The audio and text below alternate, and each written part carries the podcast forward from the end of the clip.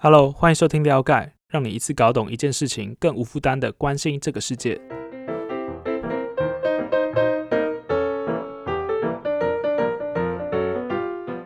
双十一刚过完嘛，不知道你有没有多买了一些什么东西？就台湾有很多那种电商们的双十一活动嘛。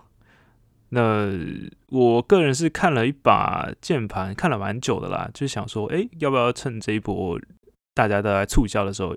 顺便买这样子，毕竟键盘工作者嘛。但最后还是下不了手啊，呵呵，因为还蛮贵的。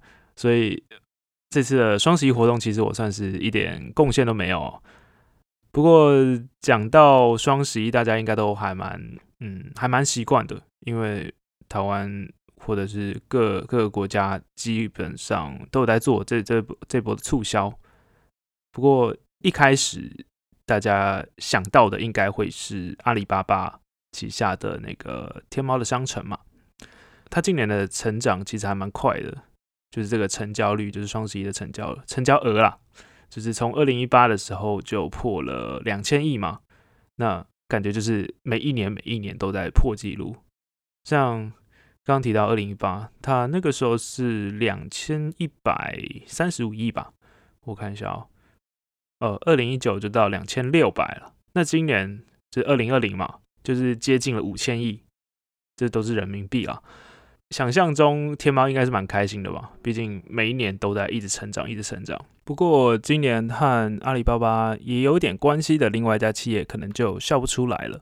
那这家企业是什么呢？就是中国最大的金融科技公司蚂蚁金服。哦，它现在应该要叫做蚂蚁集团了，因为今年。改名了，只是大家对蚂蚁金服应该还是比较熟了。那为什么会笑不出来呢？那就是今天的主题啦，那就是我们了解第七十八期的内容。那我们这一期刚好是公开的，我就把链接放在底下。我们把这次的事件做成了设计了二十张的图文，让你很简单的可以看清楚。那你可以边看边听，可能会比较有收获这样子。好，那来解释一下。为什么蚂蚁金服会笑不出来？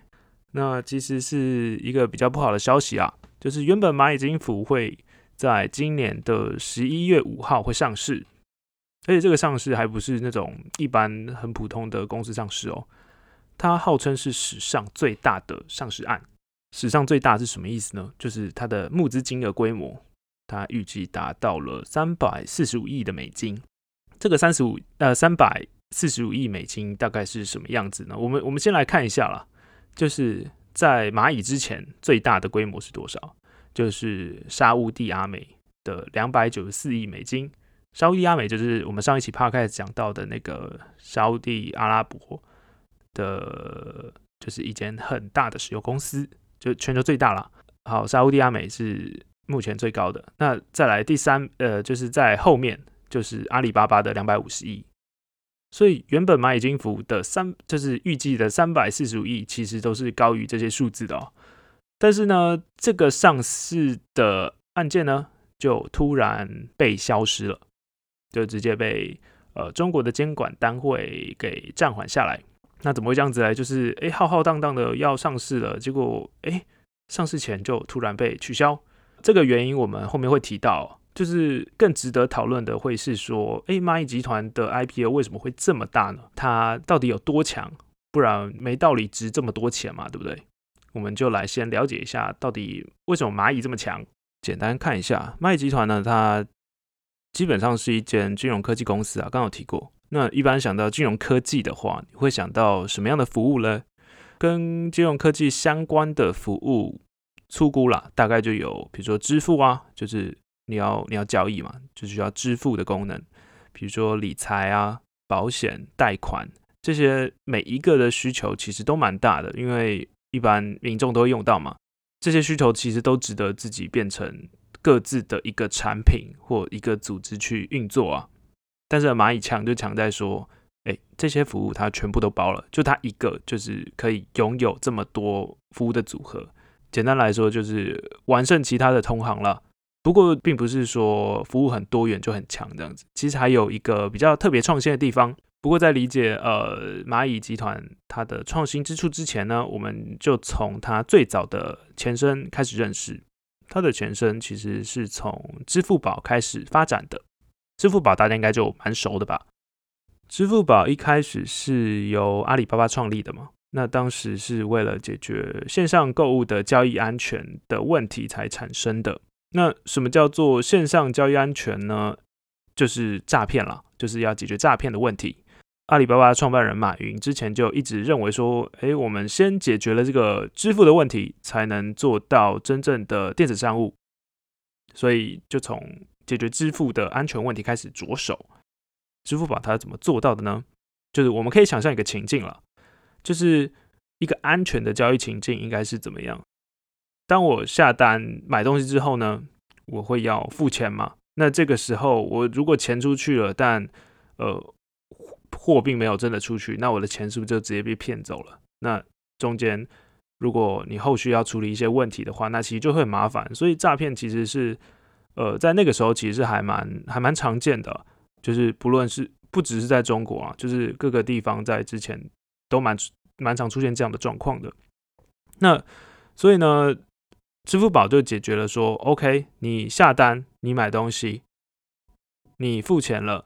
那这个时候呢，支付宝就会先帮你把钱托管住，意思就是简单的想象就是 OK，钱先放在支付宝那边，支付宝帮你保管。那等你真的收到东西之后呢，好哦，你确定你确定你收到东西了，那我在支付宝再把钱就是给商家，所以这样子就可以确保说哦，你的钱不会白白被骗掉，那就是有点类似银货两讫啊，很简单。那这其实现今看起来，哎，其实是还蛮一般的嘛。现在都都早就这样了。但是呢，在当时这个这个解决了这个需求，就让支付宝整个火红了起来，就慢慢演变成现在中国最大的支付工具。那市占率就直接飙升到百分之五十五，目前其实就是超过一半了，就是中国一半人全部都在用支付宝。所以现在看起来，支付宝算是蛮成功的嘛，理所当然就想要会进一步去服务更多的其他金融服务的领域嘛。所以这时候呢，为了要达成这个这个目标，蚂蚁金服就慢慢诞生了。蚂蚁金服呢，它是在二零一四年的时候成立的，它有开发出更多的服务啦，就是刚刚提到的支付宝不说，就是还有其他的，比如余额宝啊。余额宝就是处理货币基金的，还有一个叫做蚂蚁借呗，就是处理小额贷款的，小金额借钱这样子。还有蚂蚁花呗，就是它是线上的信用卡，这是一一些比较知名的服务了。那这些它为什么要开发出这么多的不一样的服务呢？那它的目标其实就像刚刚讲的，它是希望。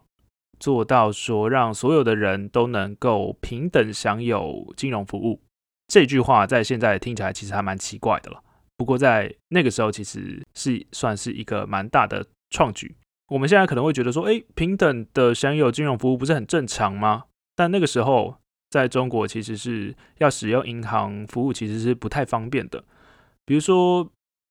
很难找到 ATM 吗？就是想提款的时候，其实很难提，或者是说，哎，我想借款，但是银行却又不放贷给我，所以蚂蚁金服会解决这样的问题。但是它会怎么解决呢？基本上，因为蚂蚁有很多的相关金融产品嘛，所以它就可以用这些产品的数据去分析说，OK，你这个消费者，你的信用等级是如何，那我就可以提供相对应的额度给你。还有你的还款利率可能也会因为你风险不一样而有所调整，因此就会变得说，哎，每个人有每个人可以贷到的钱跟利率。像刚刚讲到的这个小额的贷款，蚂蚁借呗就有和中国差不多一百多家的银行去合作了。所以就是当使用者需要钱的时候呢，银行就会透过蚂蚁借呗去提供一些资金，然后再让说，OK，你借钱的人再分期还款给我。所以其实从从这个商业逻辑来看，呃，蚂蚁其实并不是用自己的钱去借出去，而是你可以想象一下，它更像是一个媒合的管道，就是帮你算出，OK，这个人你可以借多少，那利率算多少，然后再回头跟配合的银行说，OK，我们现在需要这么多钱，那你银行再把钱拿出来，我再就是把钱借给这个指定的人，这样子。所以透过这样的模式呢，中国大概就有五亿的使用者。这个差五亿是多少呢？差不多就是中国人口的三分之一了。就是这些五亿的使用者呢，就是透过蚂蚁金服和银行和合作的银行去取得这些借款。那借出去的钱其实非常多了，像是以消费信贷来讲的话，就有大概一兆七千多亿的人民币。那企业端就是企业信贷的话，也有四千两百多亿的人民币。蚂蚁就是从其就是从这个交易的中间呢去抽这些手续费啊，还有利息，所以就变成蚂蚁金服一个很大的收入的来源。不过我们刚刚有漏掉讲一个东西，要怎么决定说，哎，这个借钱的人他的信用风险是高还是低呢？因为这个信用风险才会决定说，哎，你确实最终能够拿到多少钱，跟你的还款利率是多少。那以一般银行，就是传统银行来说的话，要评估你的信用信用的风险，其实需要大量的文件呢，而且很严格，而且很冗长的这种审核的流程，所以都通常都要蛮久的，而且要经过重重的关卡，才可以确认说，OK，你这个对象的信用大概怎么样？那蚂蚁金服就是也要解决这个问题，所以它有另外一个指标，就是它有一个计算的方法，就叫做芝麻信用。那这个芝麻信用呢，它解决了一般人或者是中小企业，它通常因为信用不足，就是很难取得银行贷款的这个问题啦。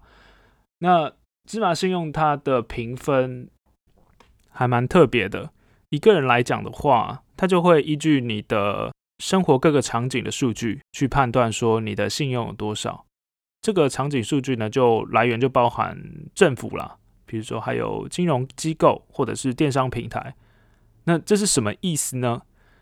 意思就是它取得的数据会更接近你的生活一点。比如说，他会用你的公安实名制的认证去判断说，哦，你这个身份特征的是怎么样。或者也会参考你的信用卡的还款利率啊，或者是一些蚂蚁相关的服务账户里面你活跃程度，甚至也可以用支付宝的余额去判断你有没有履约的能力。所以蚂蚂蚁的这个芝麻信用的评分呢，其实也可以让大家依据这个数据去使用到更多的服务，因为这个评分有它的参考性嘛。所以，就以二零一九年的数据来看的话，因为芝麻信用而使用到三种服务以上、三种三种金融服务以上的人，大概就有八十 percent 的人。所以这看起来就还蛮方便的。但是方便归方便，为什么前面说，哎，它浩浩荡荡要上市了，但最后却被有点蓝湖的感觉？那我们就回过头来看。为什么政府会开始管这件事情？那蚂蚁一开始会诞生，其实在那个时候，中国的金融规范其实是还蛮宽松的哦，就有点野蛮生长那种感觉。甚至那个时候的中国政府是很鼓励的，他们其实有提过说，诶，我们要制定一个相对适度宽松的这个制度，让网络的金融创新留有余地。就是意思就是说，OK，我们现在就不要管太多，让他们可以。好好的去成长，所以那个时候的风气其实是很开放的。但是呢，随着金融科技的业务就是逐渐的增长，中国近年的监管规范其实也越来越严格了。所以这也是呃蚂蚁金服在发展上的风险。不过蚂蚁集团一定有注意到这件事情了。我们仔细来复盘一下，你看哦，蚂蚁集团有这么大的呃使用者。非常庞大的用户，而且经营方式也不是像说，哎，传统的金融机构，你觉得中国会不管吗？所以他在卖金服在三月的时候就说，OK，我们未来不会只服务金融业而已哦，我们还会跨足其他的领域去有更多的合作。然后七月的时候更就是直接改名了，就直接把金服拿掉，说我们是蚂蚁集团。就有一种 OK，我们不是金融业哦，你不要用金融业的方法来管我的感觉。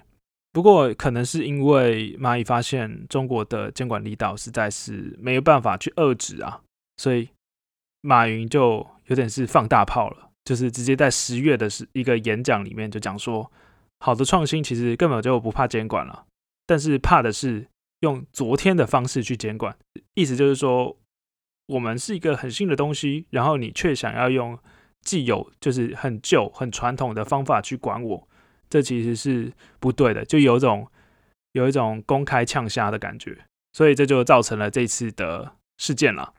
就引火上身了嘛？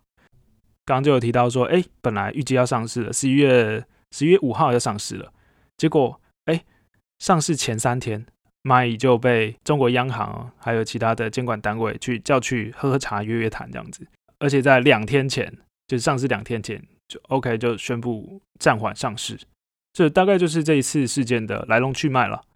但就算没有发生这件事情好了，其实长期来看，蚂蚁集团还是有风险的。为什么会这么说呢？因为在应该是上两期的 podcast 就有提到说，各国的央行其实都有在发行自己的数位货币。那当然，中国也是。那中国的 CBDC 其实已经在试行了啦。所以你看，市占率高达九成的这个微信支付，或者说刚刚提到的支付宝，它都可以让呃上亿的使用者的交易去绕过中国央行的监管。所以中国一定管啊，所以它也是加强在就是发展这个数位货币，就是希望说，OK，我未来的这些电子支付的数据呢是可以追踪的。那这个趋势肯定也都会冲击到蚂蚁集团。所以总结来看了，以蚂蚁来说，除了产品很符合中国的用户需求之外，在发展的时候也蛮受惠，说中国那个时候并没有其他的西方。就是欧美国家的一些银行进来挑战，所以它可以在很快速的时间呢就成长起来，达到很难去匹敌的这种使用者的规模了。但是树大招风嘛，所以当你开始变大了，变难控制了，那受到的金融监管肯定也会嗯与日俱增。